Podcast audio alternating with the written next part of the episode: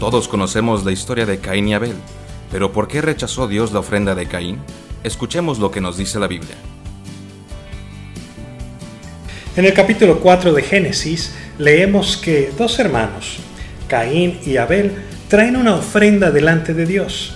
Sin embargo, el versículo 5 nos dice que Dios no miró con agrado a Caín y a la ofrenda suya, y se ensañó Caín en gran manera y decayó su semblante. Es importante leer con cuidado las escrituras, porque si las leemos demasiado deprisa, nos perdemos los profundos detalles de lo que nos está narrando.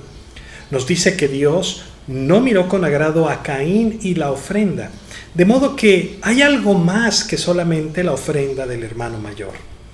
La Biblia no nos dice explícitamente qué es lo que está mal con la ofrenda de Caín o con su actitud, pero el relato nos lo revela al describir con gran detalle la ofrenda de Abel.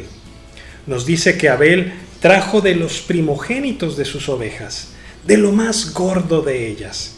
En otras palabras, Abel quiere darle lo mejor que tiene a Dios. En lugar de nuestra tendencia de ver por nosotros mismos primero, el hijo menor de Adán quiere entregar lo mejor que tiene al Creador. En contraste, Caín trajo lo que solo se describe como una ofrenda del fruto de la tierra. Siglos más adelante, Dios explicaría por medio de los profetas que más importante aún que las ofrendas es la intención del corazón. David lo entendió bien cuando escribió las siguientes palabras en el Salmo 51. Porque no quieres sacrificio que yo lo daría, no quieres holocausto. Los sacrificios de Dios son el espíritu quebrantado. Al corazón contrito y humillado, no despreciarás tú, oh Dios. Parece evidente que el corazón de Caín no estaba en el lugar correcto. Dios mismo le advirtió que hiciera lo bueno y sería enaltecido.